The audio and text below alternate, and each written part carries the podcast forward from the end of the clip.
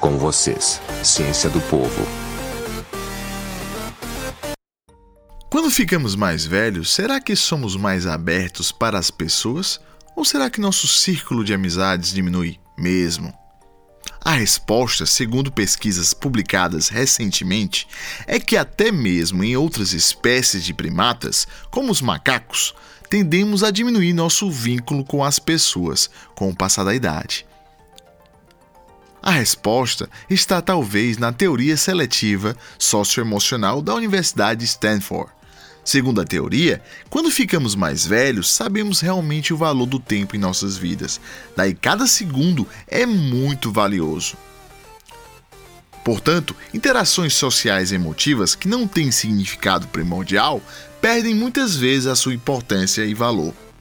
Por isto, não reclame tanto dos mais velhos serem tão rabugentos. They say we will be here all day. We'll stay here till it's over. Till the world's out of sight. We will stand, we will fight. It's not over.